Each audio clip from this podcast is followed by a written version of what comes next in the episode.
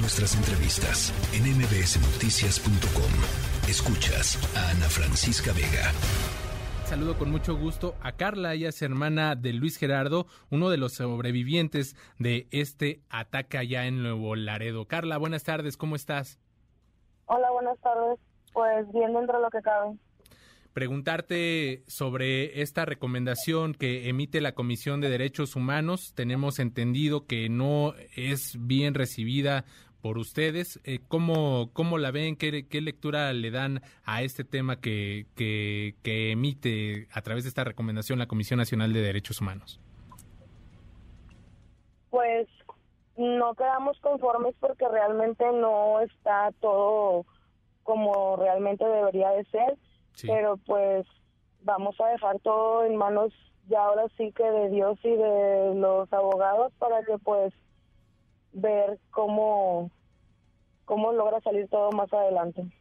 Carla, preguntarte a lo largo de estos días, en lo que se fueron aclarando las distintas versiones que en un momento circularon, eh, unas versiones dadas incluso a conocer por las propias autoridades, por el propio gobierno, ¿cuál sería eh, tu petición respecto al caso que ustedes están enfrentando, este eh, doloroso caso para ustedes que enfrentan como familia respecto a las autoridades? ¿Qué es lo que le están pidiendo primero a las autoridades de allá, a las autoridades locales y segundo al gobierno federal?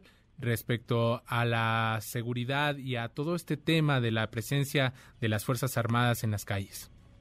Pues realmente nosotros solo queremos que se haga justicia no es el primer caso similar a, que se ve así aquí en Nuevo Laredo ni en otras ciudades tampoco. No es la primera vez que juzgan y ponen evidencias a favor de ellos cuando se equivocan. Mm, está el caso anterior de la niña, no nos vayamos muy lejos, o sea, la niña también andaba trabajando mal, la niña también traía armas, no, ¿verdad? Entonces, es lo único que nosotros pedimos es que se haga justicia, porque pruebas hay. Eh, sí, Carla. Mm, documentos a, que, nos, que a nosotros nos amparen, los hay.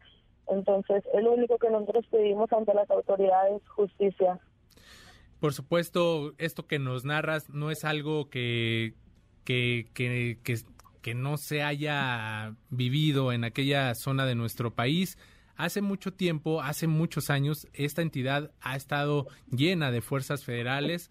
¿Ustedes cómo ven como población la presencia de las fuerzas federales en labores de, seguridad pública? ¿Están de acuerdo? ¿Sí se sienten más seguros? ¿Sí se sienten más protegidos? ¿O cómo ven la presencia de, los militares, de, la Marina, de todas estas fuerzas de, federales ahí en la entidad? Seguros nunca hemos estado, porque realmente... Eh recibimos más agresiones por parte de ellos que, que no debería ser así. Se supone que son seguridad para nosotros, ¿en dónde queda nuestra seguridad en, ellos?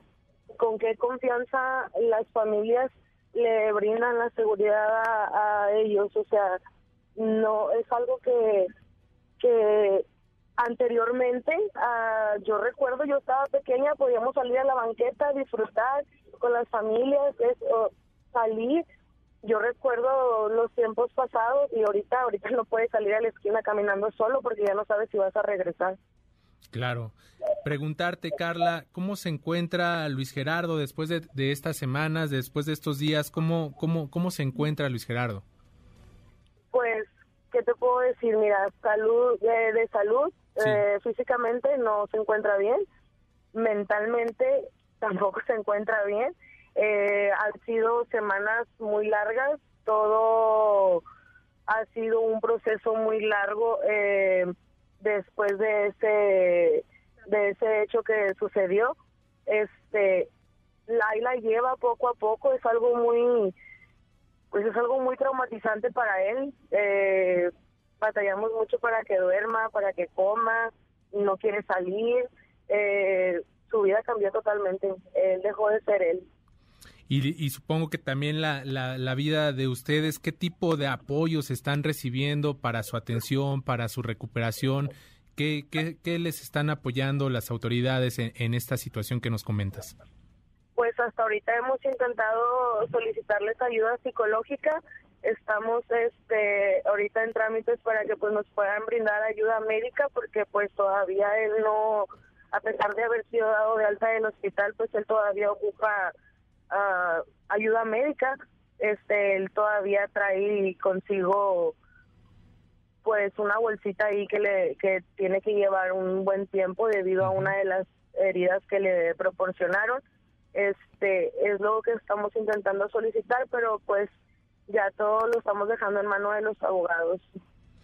Preguntarte, eh, Carla, ¿cómo, ¿cómo ha sido este tema de, de los gastos? ¿Ustedes se han hecho cargo de los gastos? Es decir, ¿no ha habido un apoyo económico por parte de las autoridades? No, ninguno. Hasta el momento ninguno.